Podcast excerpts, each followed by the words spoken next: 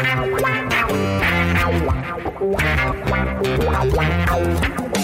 dois na barreira, correu, o rei atirou. O cara marca ação, samba pra lá, samba pra cá, botou na frente a bola. O time sempre chegando a chance de mais um gol. Gol! O Neymar pode bater de primeira. Um orgulho que nem todos podem ter. Eu sou o Pedro Suaide esse aqui é o GE Santos, podcast do Peixe no GE. Peixe que venceu sua segunda partida seguida, a primeira no Brasileirão, e tem tudo para dar um chega para lá de vez na má fase com uma classificação que já está bem encaminhada na Copa do Brasil amanhã, na terça-feira. Por isso, hoje um podcast um pouco mais curto, mais dinâmico, porque logo, logo estaremos de volta. Ao meu lado na mesa virtual estão Bruno Jufrida e Isabel Nascimento para falar desse 3 a 1 no Ceará, uma vitória muito boa, uma vitória que acalma muito as coisas pela Vila e uma vitória que comprova que desde que Abel chegou aqui, os ânimos mudaram. Então, para variar um pouco, vamos exaltar o peixe. Fala aí, Bel, como é que você tá? Tudo ótimo, muito melhor aí com a vitória. Eu acho que assim, a vitória contra o Cianorte, ela venceu, mas não convenceu. Né? A gente falou bastante, bastante mesmo, né, no último podcast, falando sobre a atuação do Santos, mas na minha opinião, a vitória contra o Ceará convenceu. Eu acho que foi uma vitória que realmente mostra um time que soube controlar a partida e ser efetivo. É, sobre mostrar uma recuperação muito, muito interessante de ver de um primeiro para um segundo tempo. Eu acho que a gente sentiu isso no Bahia, essa questão de você voltar para o segundo tempo uh, desconcentrado. Realmente o Santos voltou apagadíssimo no segundo tempo contra o Bahia.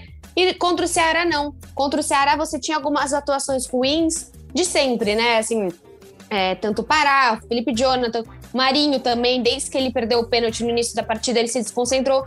Para o segundo tempo, você já veio um, um, jogo um pouco diferente. Acho que o Pará acaba continuando no mesmo ritmo, mas o Felipe Jonathan se acerta ofensivamente. O Marinho se entende melhor com o Caio Jorge. Então, assim, foi um jogo muito bom. Não é qualquer time o Ceará. Acho que a gente está vendo nesse campeonato que pouco se existe mais de time grande ou time pequeno. A gente viu o que aconteceu com o Inter, a gente viu o que aconteceu também com o próprio Grêmio na primeira rodada, né? 3 a 2 contra o próprio Ceará. Então, eu, eu gostei muito da partida. Tem bastante coisa legal, tem jogador chegando. É um momento de um pouco mais de esperança, assim, principalmente com a chegada do Zanocelo, né? Que é um meia, ou, ou talvez um segundo volante. Então, é um momento mais promissor aí do Santos. Jufrida, nos últimos podcasts a gente falou sobre a sequência do Santos e como o Santos não ganhava fora de casa, e a vitória contra o Cianorte foi essencial também para isso, não só para quebrar a sequência de derrotas, mas para dar confiança para o Peixe como visitante. E agora essa vitória contra o Ceará marca o começo de três jogos seguidos em casa, que podem ser um momento perfeito para o Santos engrenar de vez, você não acha? Agora enfrentando o Cianorte na terça-feira e o Juventude no final de semana, os dois jogos na Vila. Fala Pedro, Bel, é, eu acho que a partida contra o Ceará, ela, como disse a Bel, é um pouco mais convincente, né? Não só pela maneira como o Santos jogou, mas pela maneira como o Santos jogou diante de um adversário mais competitivo do que o Cianorte. É, o Ceará nos últimos anos tem feito campeonatos bem ok, é, então eu acho que o Santos, se era obrigação ganhar do Cianorte, contra o Ceará já era um time é um pouquinho mais difícil, que impõe um pouquinho mais de dificuldade ao Santos, e o Santos soube sair é, dessas dificuldades. Teve um começo difícil, perdendo pênalti, é, depois, no fim do primeiro tempo, você toma um gol de empate antes de ir para o vestiário ali, no último lance do primeiro tempo, é sempre muito difícil, né? Todo mundo sempre fala isso. E, e no segundo tempo o Santos conseguiu reagir. Eu acho que o Santos tem que realmente aproveitar essa oportunidade, porque o Cianorte, mais uma vez, é um time muito abaixo do Santos, então amanhã, mesmo com a vantagem, o Santos precisa ganhar de todo jeito, porque eu tenho certeza que se empatar ou perder de 1 a 0 é, vai ter uh, muita crítica. É, e no fim de semana o Santos enfrenta o Juventude, que também, na minha opinião, é um time que o Santos não pode perder pontos, porque é, a gente tem colocado o Santos aqui brigando no meio de tabela, então contra esses times que teoricamente vão ficar abaixo do Santos, o Santos não pode desperdiçar pontos, o Juventude é um desses times. Com certeza são equipes de patamares diferentes, o Cianorte é uma equipe de Série D, o Ceará, uma equipe sul-americana já consolidada aqui no Brasil, sempre disputando o título de Copa no Nordeste, um time que briga ali no meio da tabela e que sempre incomoda os grandes. E o Juventude, um meio termo, uma equipe que aparentemente vai brigar para não cair no Brasileirão, o que anima mais ainda o torcedor Santista, né? Ganhou e convenceu no jogo mais difícil dessa sequência. Agora é só não deixar a peteca cair nesses próximos jogos para aí sim ver até onde dá para chegar. Para falar um pouquinho mais sobre o jogo, eu vou chamar o professor Fernando Diniz, porque vocês falaram sobre a maturidade, a organização de perder gol no começo, tomar gol indo para o intervalo, e a gente viu um time que soube reagir, se manter fiel às suas convicções e dar a volta por cima no segundo tempo. Mas, acima de tudo, a gente viu um time com, acho que, mais identidade, e uma identidade que combina mais com o Fernando Diniz, certo, professor? Se a gente fizer 10 gols assim, e o dia que a gente toma um, e o placar for 10 a 1 as pessoas tendem a desencorajar esse tipo de modelo de jogo. Então, isso acontece, é uma rotina. Espero que aqui mais, mais gente consiga enxergar que a jogada começou lá do goleiro, foi uma maneira de atrair, que a gente treina muito e culminou no gol de Giamota. E tudo na vida, em algum momento, você vai errar. Mas eu tenho confiança plena que esse jeito de jogar, esse modelo de jogo, ele oferece muito mais riscos para o adversário que pressiona, que tem que pressionar muito alto e acaba deixando espaço do que para a gente que treina para fazer isso de uma maneira constante. Constante, mas não é sempre. Hoje, por exemplo, a gente, até acho que a maioria das vezes, a gente chutou a bola para frente. Mas, e que é outra coisa também que as pessoas tendem a não reconhecer, que como se fosse uma obrigação sair jogando. A gente chutou até algumas vezes que não precisava chutar, a gente chutou, a gente jogou com a margem de segurança alta. E o time vai, com o treinamento e com os jogos, vai adquirindo uma habilidade maior para sair jogando e também para identificar os momentos que o jogo vai travar e, as, e, a, e os momentos que a gente vai conseguir destravar o jogo e conseguir fazer boas jogadas que possam culminar no gol, como aconteceu hoje. Bom, falando em Fernando Diniz, né, eu estava bem receosa como torcedora ao ver uh, novamente aí uma escalação com o Kaique no banco, mas eu tenho que dizer que, assim, uh, das duas opções de Fernando Diniz, Kaique no banco, João Paulo no banco, uma eu já estou um pouco mais convencida que talvez eventualmente seja boa para alguns jogos, né?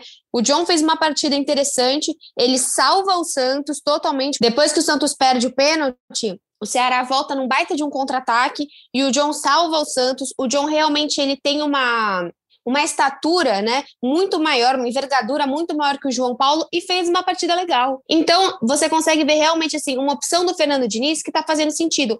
Ele sim sai melhor com os pés, mas o Fernando Diniz fala da saída de bola um pouco ousada. Eu não senti uma ousadia que me irritou nesse jogo. É claro que ele tentou trabalhar com o Luan Pérez, ele tentou trabalhar um pouco com o Kaique, com o Luiz Felipe, só que é muito mais difícil você fazer isso com o Luiz Felipe.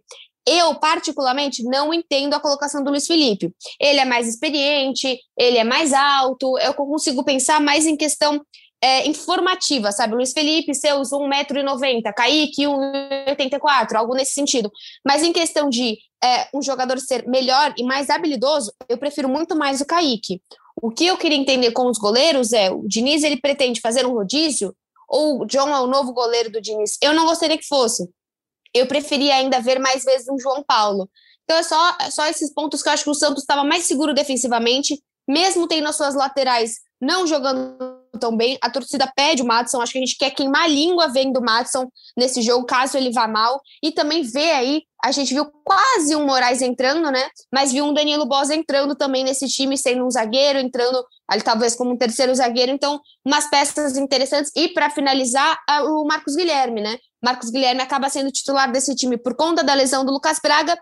E até esse prezado momento parece uma opção interessante. Tem muito também do do Marcos Guilherme. Acho que não sei se foi o melhor em campo, assim, mas talvez tenha sido o jogador mais participativo, né, Bel? Ele é um cara que ele povoa muito, né? É interessante isso. Você vê que ele é bem é, posicionado. Ele em todo lugar do campo. Ele é, ele é rápido, ele é bem posicionado. Ele teve aquele chute na trave na outra partida. Nessa partida, se eu não me engano, ele não teve nenhuma chance efetiva, mas independente de você ter uma chance efetiva, mas você criar uma jogada para o Caio ou para o Marinho é interessante, porque você vê um Caio mais voluntarioso e um Marinho muito mais fominha, né? E a gente gosta dessa fominha do Marinho, mas tem momentos que ele fica irritado. Eu acho que o Marcos Guilherme acaba sendo um pouco mais leve desse ataque, porque você tem de um lado o tal rei da América, que às vezes está insatisfeito com o Santos, insatisfeito com o seu próprio momento, um Caio Jorge com problemas gigantescos de renovação, e o Marcos Guilherme, alguém ali que realmente está jogando para o time não tem problemas extra-campo, né?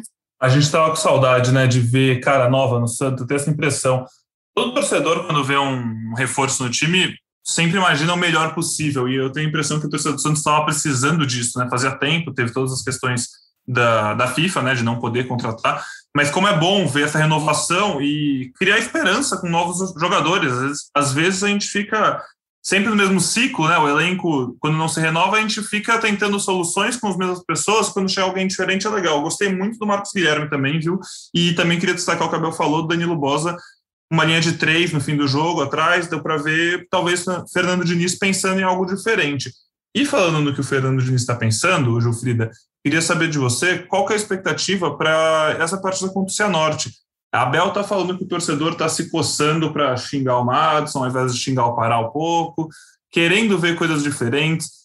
Depois de uma vitória de 2 a 0 por fora, dá para esperar que o Diniz teste novas peças e comece a ver um Santos alternativo, não alternativo, né, mas tentar definir qual é o Santos titular mesmo e dê chance para outros jogadores mostrarem. Olha, eu, se fosse o Diniz, eu colocaria time titular para tentar golear aí o Cianorte ganhar moral. É, coloca o que tem de melhor, jogou só no sábado, depois vai jogar só no fim de semana de novo. É, então acho que eu colocaria o time titular, nada de time alternativo, mesmo tendo vantagem e tal. Acho que é uma oportunidade de você entrosar mais os jogadores, de repente fazer alguns testes aí, mas nada demais, assim, colocar o Moraes na lateral esquerda e colocar o Madison na lateral direita, voltar com o Kaique para o time. Vocês estavam falando do Luiz Felipe, eu acho que a estatura pode sim é, ter um papel fundamental aí nessa titularidade do Luiz Felipe, porque é, o Santos vinha sofrendo muito com gols pelo alto, né? E claro que a culpa não era do Kaique, mas aí você busca no elenco alternativas para tentar solucionar esse problema, né? Se não era é, culpa de um jogador específico, então vamos tentar aumentar a estatura é, da linha de defesa, vamos, né? Porque não tem muitas outras possibilidades assim. De repente, o Diniz viu no Luiz Felipe uma possibilidade de aumentar a estatura da defesa e aí melhorar é, o Santos né, nessas bolas pelo alto. Acho que pensando com a cabeça dele, talvez esse tenha sido o um motivo. Eu não sei se, se Abel concorda, mas eu acho que não é só a, essa questão do número, assim, mas eu acho que isso tem sim uma, uma participação ali. Esses poucos centímetros a mais fazem uma diferença é, em jogadas pelo alto. Kaique realmente não é, não é um jogador muito alto, mas é, sobre o, o Cianorte, como eu disse, eu iria de time titular, mexeria aí em uma ou duas peças no máximo para dar rodagem a jogadores que estão chegando agora e tentar é, dar confiança para quem é titular absoluto. Só para apontar uma coisa que o Bruno disse, eu concordo 100% na questão de não utilizar os reservas.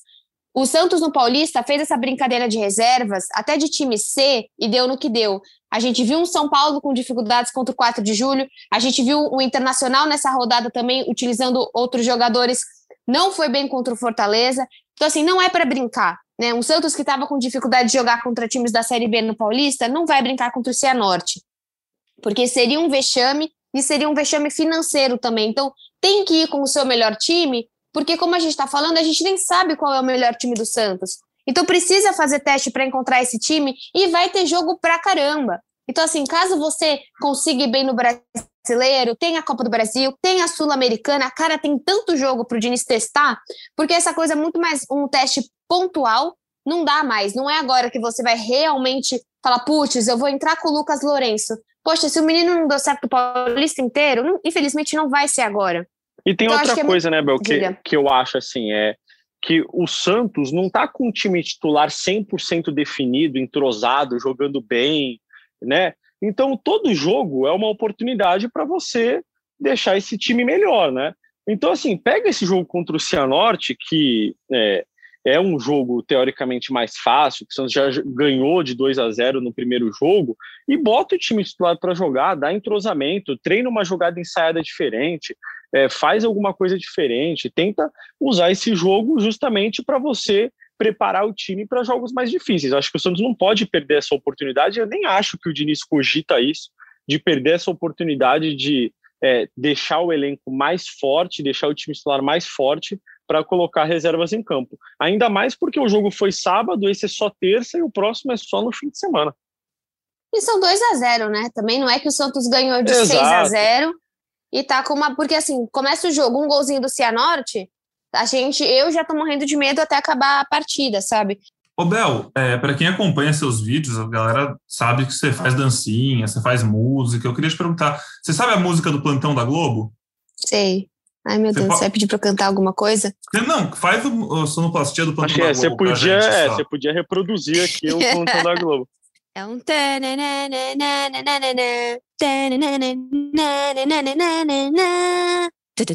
Santos FC prorroga o contrato de Carlos Sanches até julho de 2023. Tá contratado, não? Você não, que- você não queria boa notícia? Tá aí, ó. Acho que poucas Não, notícias queria, mas- seriam melhores, eu, eu- eu, particularmente. Você gostou, Não, eu Tá animada? título, Pedro. Não, não, mas Eu estamos falando mas se você agora. falasse Santos ganha alguma coisa, Santos, sei lá, tipo, Santos não tem mais nenhum problema com o Krasnodar, Barcelona falou que tudo bem, a questão do, Gabi, do Gabigol, mas assim, é muito importante sim, como você disse, né, 22 de julho de 2023, ele queria muito esse contrato, sem ser por produtividade, por questão de ser um cara que já fez muito pelo Santos, eu acho importante por questão também é, administrativa, né, Hoje o Santos também teve o seu. Vai ter um novo. É, no- vai entrar no lugar do Marcelo, do Marcelo Frazão, uma nova pessoa para o marketing, né, que está vindo do esporte. Então é interessante, de uma maneira administrativa, ver que o Santos está conseguindo organizar suas pendências. Perder Carlos Sanches seria um absurdo, como vai ser caso aconteça com Caio Jorge.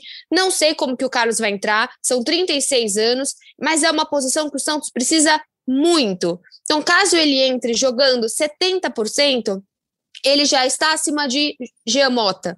Né? Acho que a gente concorda que ele já está acima, infelizmente, do Pirani. Acredito que uma das pessoas que mais se perderam um pouquinho com a troca de Ariel para o Fernando Diniz foi o Pirani, né? Não sei se o, o Gilfrida con- concorda comigo, mas nas últimas partidas, poxa, aquela. A gente falava, né? Nossa, como ele flui, nossa, como ele anda em campo, anda não na questão é, Lucas. Lima e Ganso, mas é como ele flutua, né? Como assim, é um cara que, meu, ele consegue dar. Ele tá perdido nesse momento. Então, eu não sei, assim, com a chegada do Carlos, como que ele vai fazer. Também, como a gente falou, tem o Vinícius Anocelo, que pode jogar de meia e também pode jogar no meio de campo. Tem a chegada de um Moraes, que pode trazer um Felipe Jonathan também para esse meio de campo. Então, opções agora é o que não falta. E bem como o Bruno falou, precisa testar para saber qual é o melhor Santos. E ainda pode ter o ganso, né, Bel? Não pode esquecer dessa possibilidade, né? A, gente- a gente precisa. Até aí pode ter o falar- Messi, né? Até aí, já que a gente está Não, falando em fim de contrato, em pessoas não, assim, não. em outros clubes, eventualmente, você também pode. Não, não, não. É bem diferente. O Santos negocia com o Ganso. Tem, é, uma, é um negócio muito mais. Tem alguns factível. setoristas irresponsáveis que postam isso, não quer dizer que seja verdade.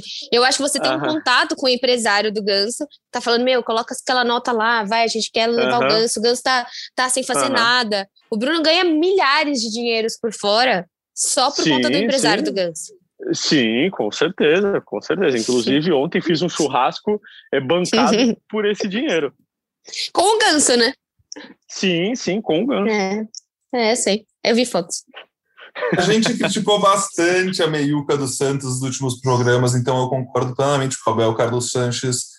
É com uma luva nesse time, ele é o segundo maior artilheiro estrangeiro do Santos, com 25 gols, atrás, Atrás do grande copete, né? Copete, né? Copelé. Sim.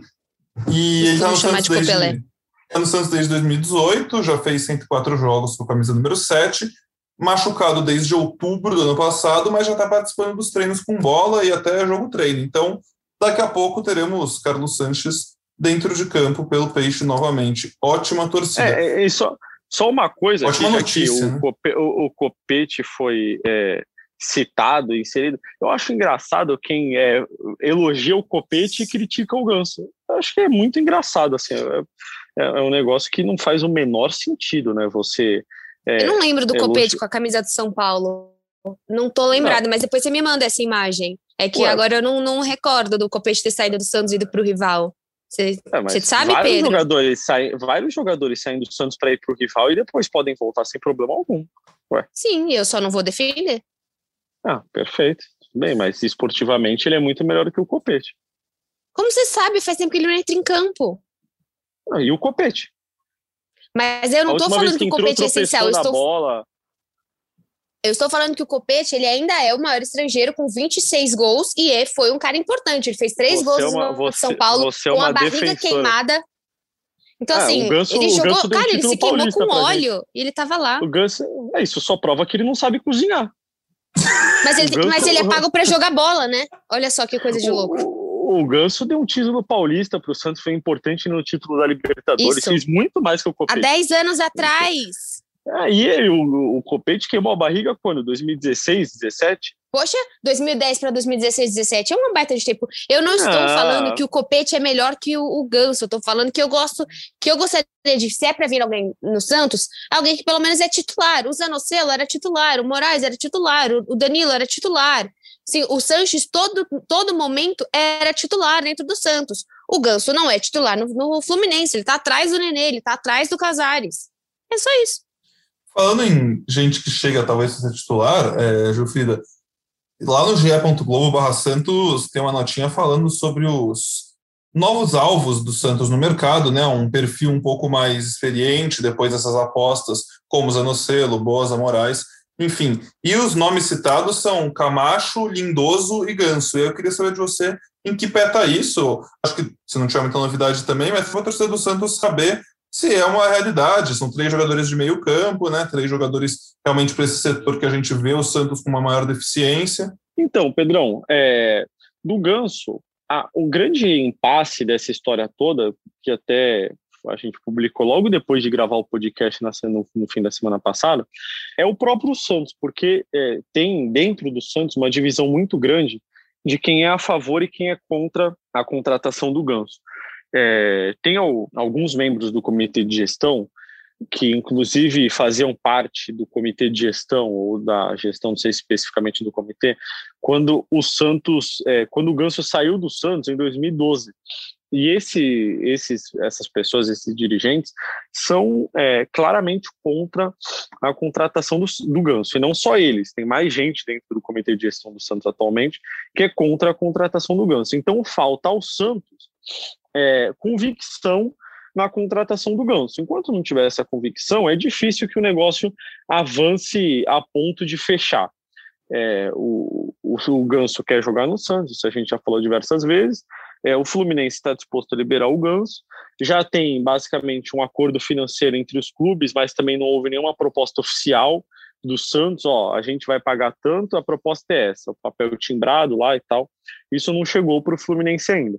Então, acho que o principal impasse nesse negócio é o próprio Santos. Dos outros jogadores, Pedro, eu acho que é, ainda estão meio que de stand-by, assim, é, um pelo outro. Ah, se um vier, o outro vem. Então, acho que o Santos está meio que preso aí nessas questões internas para avançar nesses negócios que você falou. Bel, sobre o Ganso, eu não vou nem perguntar, mas para seguir, Camacho Eu acho e que Lindoso, o que, que Pedrinho, você acha?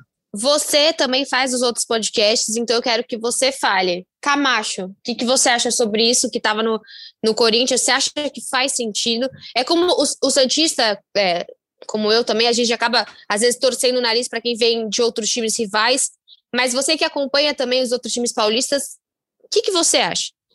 Beleza, eu faço podcast do Jé Corinthians também, né? Não, realmente, acho que eu achei até boa sua, achei boa a sua proposta.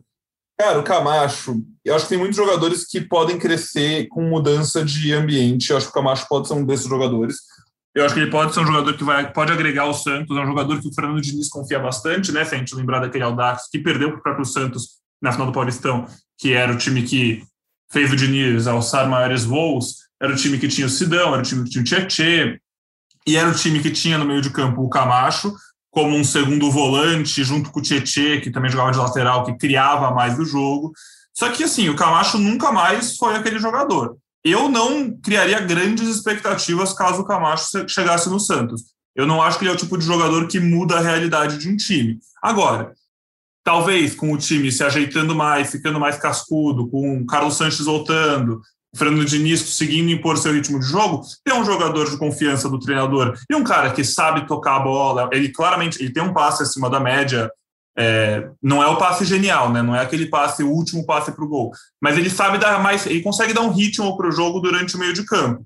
Pode ser interessante. Na defesa, ele não é um jogador muito bom, ele não é aquele volante que você pode contar muito na marcação. Por isso, eu acho que tem minhas dúvidas. Mas pensando em quem o Santos pode trazer hoje, né? A gente não pode também ficar se iludindo com ah, pô, precisamos de um volante, ah, vamos tentar pegar o Gerson, né? Agora não dá mais, mas enfim. De quem o Santos dá para trazer, eu acho que pode ser uma aposta válida, eu só não criaria grandes expectativas. Prefiro me surpreender do que me decepcionar depois, sabe, Bel? Eu acho Achei que bonito. o Ganso merecia muito mais oportunidade Nossa. do que o Camacho. A pessoa não para. Não, para. não, não, mas, mas nessa eu não mas, acho que é birra. Eu, eu, eu infelizmente concordo com ele nessa. Não acho mas, que é gente, mas, ó, não, Bel, o, ó, não, o mas Pedro eu também acho. Que o Camacho jogou bem com o Fernando Diniz no, no Audax, não foi isso? Sim. Sim, faz muito tempo. Quando, então, faz muito tempo. Então, entre ele e o Ganso, não tem nem o que cogitar. É eu acho que, é, eu acho que tem uma questão. Porque o Ganso, foi, o Ganso foi bem em 2019 com o Fernando Diniz no Fluminense. Então, Não, entre eu os acho... dois. E questão de posição também. Porque é, assim, se você tem o Vinícius chegando, o Sanches renovando, você tem. Caso venha o Paulo Henrique Ganso, não faz sentido você ter mais uma pessoa no meio de campo, até porque você vai escantear totalmente um, um Gabriel Pirani? Não vai, também não é justo. Então, acho, acho que assim, não faz sentido tanta gente. A necessidade maior é a, é a lateral esquerda e o meio de campo, com certeza. Mas também não faz sentido você comprar cinco caras para posição. É o que o Pedro tá falando. Se eu não acompanho todos os jogos do Corinthians, se uma pessoa que acompanha muito mais também não fala, meu, vai lá e contrata, quem sabe mais que eu qualquer acho... pessoa é quem assiste aos jogos.